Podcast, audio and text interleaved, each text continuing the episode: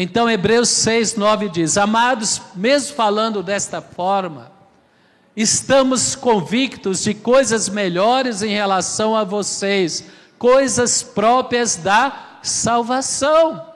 O apóstolo Paulo fala aos Hebreus: olha, que você seja uma terra frutífera, porque quando você é abençoado e expressa a sua, a sua gratidão a Deus e retorna os frutos para Deus e para a obra de Deus, conforme Deus te abençoou, Deus vai renovar tempos maiores ainda de frutificação. Mas se você recebe a bênção, ele fala aqui em Hebreus, no capítulo 7 e 8, se você recebe a bênção e produz espinhos e abrolhos, não responde como deveria, mesmo sendo abençoado. Ele falou: Esta terra está perto de ser esquecida, está perto da maldição. Deus nos livre da maldição. Eu lembro uma vez, num grupo de, pequeno grupo também, que eu e a bispa coordenávamos em Goiânia, o irmão hoje que está dando muito fruto lá na sede, o apóstolo até citou ele ontem, aquele casal abençoado, a esposa dele foi colega de, da bispa, professora no Objetivo, quem lembra do Colégio Objetivo? Se não me engano, hoje é o NIP, né? Tem ainda Objetivo. E a bispa dava aula lá, e ela tinha uma professora, ela levou para a igreja, e essa professora levou o marido e nós encaixamos ele no pequeno grupo e acompanhávamos ele nos cultos e no pequeno grupo. E teve uma época que ele começou a falar assim: ó, Deus tem falado muito comigo, isso, isso, isso. E Deus tem falado comigo para fazer, e Deus tem falado comigo. Aí eu senti de Deus, falei: olha, irmão, em particular, é claro, sem constrangê-lo, com amor. Se Deus tem falado tantas vezes repetido, faça logo o que Deus está falando. Deus às vezes insiste, é porque nós temos que dar o passo de fé.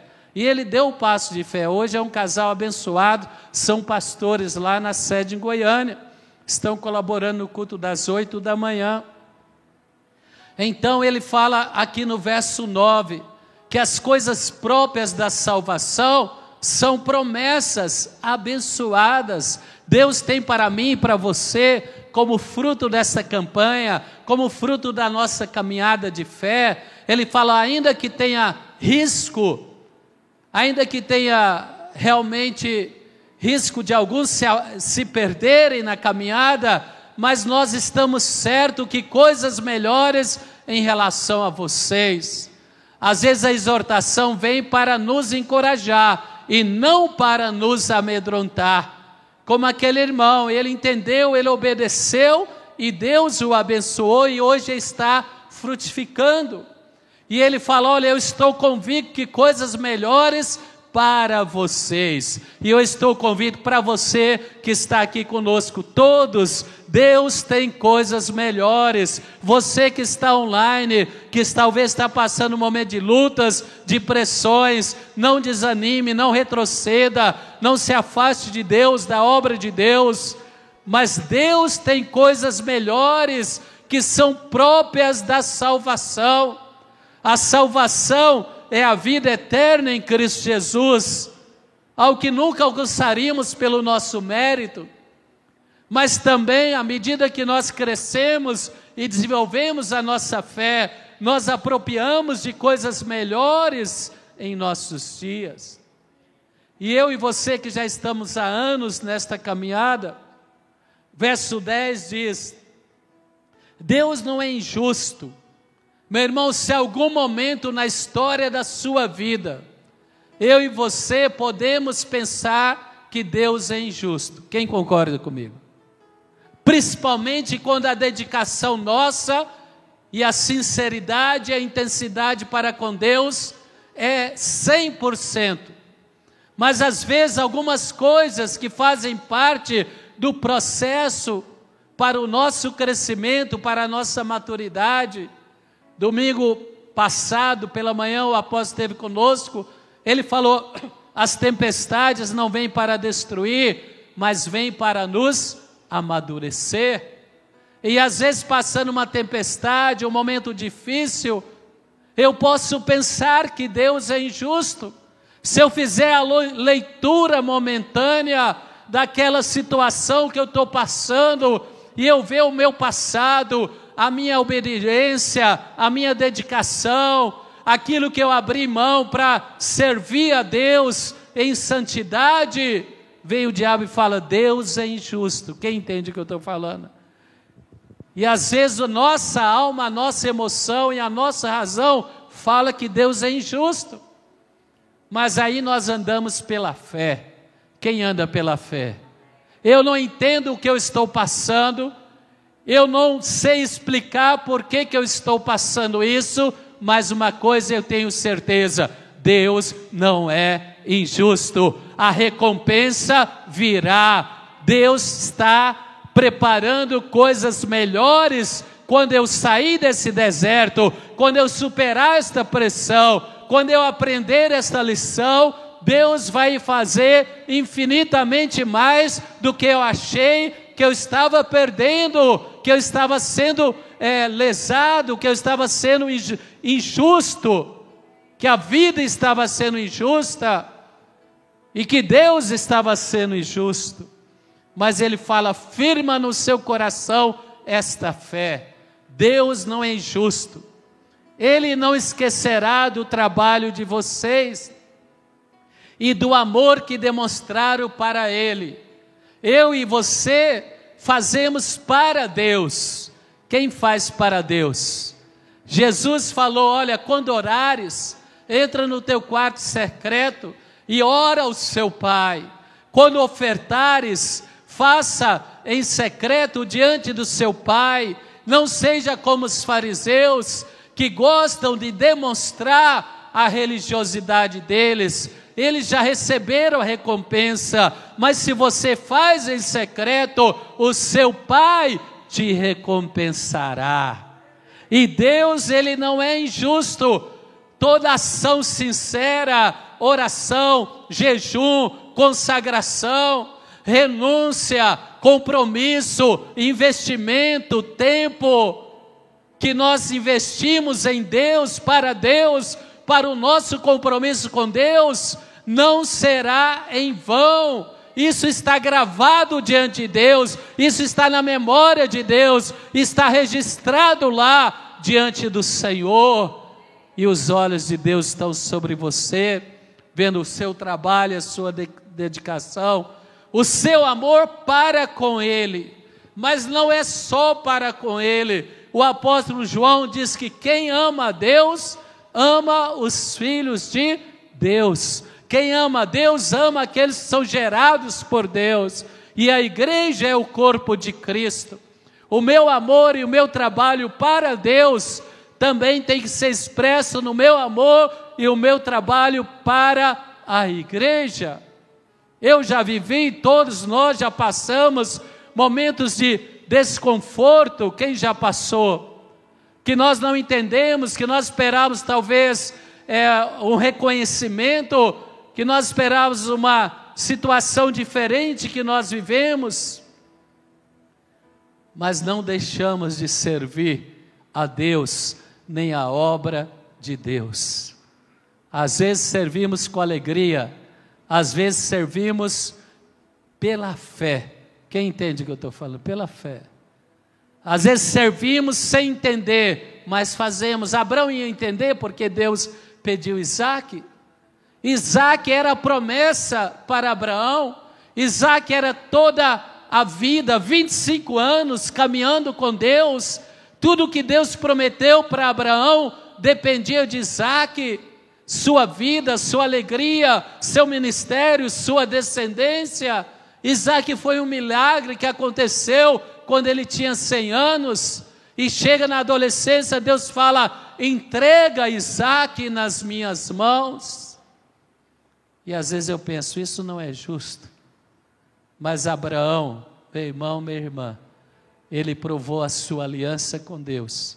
E quando ele entregou Isaac, ele falou: Abraão, eu te restituo Isaac, e eu te restituo riquezas, eu te restituo um nome abençoado, eu te darei muito mais. Nada pode estar acima da nossa consagração a Deus e do nosso propósito servir a Deus na obra dele, na casa dele. Deus não é injusto. Todo o trabalho e amor que fizeram para com Ele e para com a sua igreja, o oh, meu irmão, Deus irá recompensá-lo. Pois ajudaram os santos, eu posso até traduzir, ajudaram a igreja, serviram a igreja e continuam ajudando e servindo a igreja. E aí no verso 11 eu queria destacar: queremos que cada um de vocês mostre esta mesma prontidão até o fim, para que tenham plena certeza da esperança, de modo que não se tornem negligentes, mas imitem aqueles que por meio da fé e da paciência recebem a herança prometida. Eu e você temos uma promessa, eu e você queremos alcançar esta promessa, seja profissional, seja familiar, seja ministerial, mas ele está falando aqui: olha, você que começou bem, como o apóstolo falou ontem, o livro de Gálatas, vocês corriam bem, por que, que vocês deixaram essa persuasão, essa influência, esse pensamento? Não vem de Deus, vem do maligno. Não abandone a sua fé, não abandone a sua carreira, não abandone a sua corrida e o seu compromisso. E aquele falando: olha, fique firme, não desfaleça, continue servindo a Deus, continue em aliança com Deus, continue em aliança com a igreja, não negligencie o seu chamado, não negligencie o seu ministério, não negligencie os talentos que Deus te deu, a consagração, porque aqueles que alcançaram a promessa, eles alcançaram através da obediência, da perseverança e da paciência. Hebreus capítulo 10 fala que a promessa é para aqueles que depois de obedecer permaneceram firmes. Quem vai permanecer firme? Perseverança e paciência é importante. Então eu queria destacar alguns exemplos de pessoas que não desistiram, que não abandonaram a sua vocação, que não abandonaram a sua visão, mesmo diante de dificuldades, mesmo diante de pressões, mesmo diante de situações que temporariamente os entristeceram, mas eles não abandonaram o chamado que eles tinham em Deus. Primeiro Davi, 1 Samuel capítulo 30. Davi perguntou ao Senhor: Devo eu perseguir o bando de invasores? Irei alcançá-los? Davi recorreu ao sacerdote, à casa de Deus, e ele falou: Vamos consultar a Deus. E ele falou: Eu vou re, re, restituir aquilo que o inimigo saqueou, eu vou perseguir, eu vou alcançar. E o Senhor respondeu através do sacerdote: Persiga-os, é certo que você os alcançará e conseguirá libertar os prisioneiros. Davi e 600 homens que estavam com ele foram a Ribeiro de Besor, onde ficaram alguns, pois duzentos deles estavam exaustos demais para atravessar o ribeiro. Todavia, Davi e 400 homens continuaram a perseguição. Meu irmão, alguns momentos o cansaço vai provar a nossa fé. Você concorda comigo? O cansaço, a expectativa que não foi realizada, o desejo que não foi realizado. Eu pensei, agora vai acontecer, agora vai acontecer, e de repente não acontece.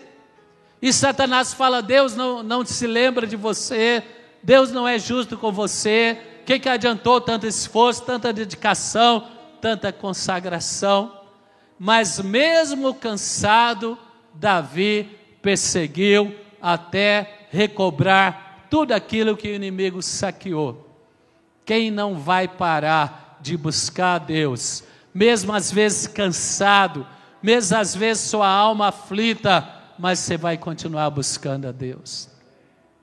E você sabe que Deus encaminhou Davi e ele e o seu exército destruíram os amalequitas, restituíram a sua casa e recobraram os seus pertences e ainda mais. Por quê? Porque eles não se deixaram vencer pelo cansaço. Meu irmão, se eu tenho visto um exemplo de perseverança, é o apóstolo. Desde que quando ele começou, às vezes eu ia com ele para São Paulo, e ele pregava domingo de manhã lá em São Paulo. Aí pegava o avião, nós descemos no aeroporto às 5 horas, eu pensando, agora ele vai me liberar. E ele falava, Paulo, toma um banho e a gente encontra na igreja. E voltava domingo para pregar em Goiânia. Agora ele falou: se passaram vários, vários anos, já não tem os seus 40, 50 anos. Paulo, prepara a igreja aí, eu vou estar com vocês domingo de manhã e eu volto domingo à noite que eu quero estar em Goiânia. Meu irmão, o cansaço pode ser vencido pela fé. Quem concorda comigo? Tem o cansaço físico, tem o cansaço mental e tem o cansaço de alma. Nós estamos enfrentando esses dias de pandemia, se vocês concordam comigo, um cansaço mental e um cansaço também de alma. Quem concorda comigo? Porque essa rotina, quem está nessa rotina, de vez em quando está esguichando água, né? esguichando álcool em tudo e fazendo tudo. Esses dias o meu netinho assistindo o culto online, eu venho aqui, bato o alquim, passo a flanelinha aqui. O que, que ele falou para os bichos? falou, vovô sempre ali, né? Passando, passando a flanelinha ali. Isso cansa, é, na verdade. A rotina que talvez já era difícil se tornou mais difícil. Mas nós não deixamos de fazer a nossa prioridade de Deus. Cansado ou não, ore. Cansado ou não, esteja na igreja. Cansado ou não, continue na sua atitude diante de Deus. Cansado ou não, leia a palavra de Deus, porque mesmo cansado, Davi perseguiu os objetivos dele e ele foi bem-sucedido e você será bem-sucedido em nome de Jesus. Não pare, não recue até ter a plena certeza da esperança. Mostre o seu zelo, mostre a sua dedicação, mostra a sua consagração, persevera conosco, pelo menos duas vezes por semana, persevera na sua atitude individual com Deus diariamente, não só na congregação, mostra a mesma prontidão até alcançar a promessa. Outro exemplo, Salmo 126, versos 5 e 6. Salmo 126, versos 5 e 6. Aqueles que semeiam com lágrimas, com cantos de alegria colherão. Aquele que sai andando e chorando enquanto lança semente, voltará com cantos de alegria, trazendo seus feixes. Meu irmão, não pare diante da dor. Às vezes a dor, a perda momentânea, uma luta contra uma enfermidade, uma luta contra um diagnóstico, uma luta contra um conflito, uma situação familiar que te entristeceu muito, uma decepção, as lágrimas correm dos olhos, mas não se afaste de Deus, não se afaste da casa de Deus, não deixe de servir a Deus. Quem entende o que eu estou falando? Não deixe de servir a Deus. Voltando ao exemplo do apóstolo, tantos momentos nós passamos na fonte da vida, mas ele nunca se afastou do altar e nunca deixou de servir a Deus. E às vezes era dor tão grande que ele falava: Igreja, vem cá, ore por mim. E eu e você também temos que seguir esta prontidão, essa perseverança. Alguns estão tão bem, mas aí vem uma situação, vem uma dor, vem a lágrima, vem a angústia, vem a tristeza. Ele falou: aqueles que semeiam com lágrimas vão colher com júbilo. Quem pode aplaudir ao Senhor? Não deixe as lágrimas impedir você de congregar, não deixe as lágrimas impedir você de projetar 2022, não deixe as lágrimas te afastar de Deus. O segredo é continuar semeando. Outro exemplo, meu irmão, Lucas 18, quando Jesus colocou a parábola de insistir do juiz Inico. Lucas 18, verso 6 diz: E o Senhor continuou e disse: Ouça o que diz o juiz Inico: Acaso não fará Deus justiça aos seus escolhidos que clamam a Ele dia e noite? Continuará fazendo-os esperar? Eu lhes digo que depressa lhes fará justiça. Contudo, quanto vier o filho do homem, encontrará fé na terra. Meu irmão, minha irmã, aquele juiz, ele não queria responder à mulher, mas ela insistiu até que ela obteve a resposta. E Jesus falou: Olha, Deus é um pai amoroso, ele não é um juiz injusto. Não desista, continue orando. Se há silêncio, se aparentemente nada acontece, continue orando, porque a resposta virá e será breve. Depressa lhes fará justiça. Eu e você não podemos deixar de caminhar, de correr, de demonstrar a nossa fé de continuar servindo a Deus, servindo a igreja, mesmo quando as respostas que nós tanto desejamos ainda não aconteceram. Se não acontecer, não quer dizer que Deus não ouviu. Depressa lhes fará justiça, diz a palavra.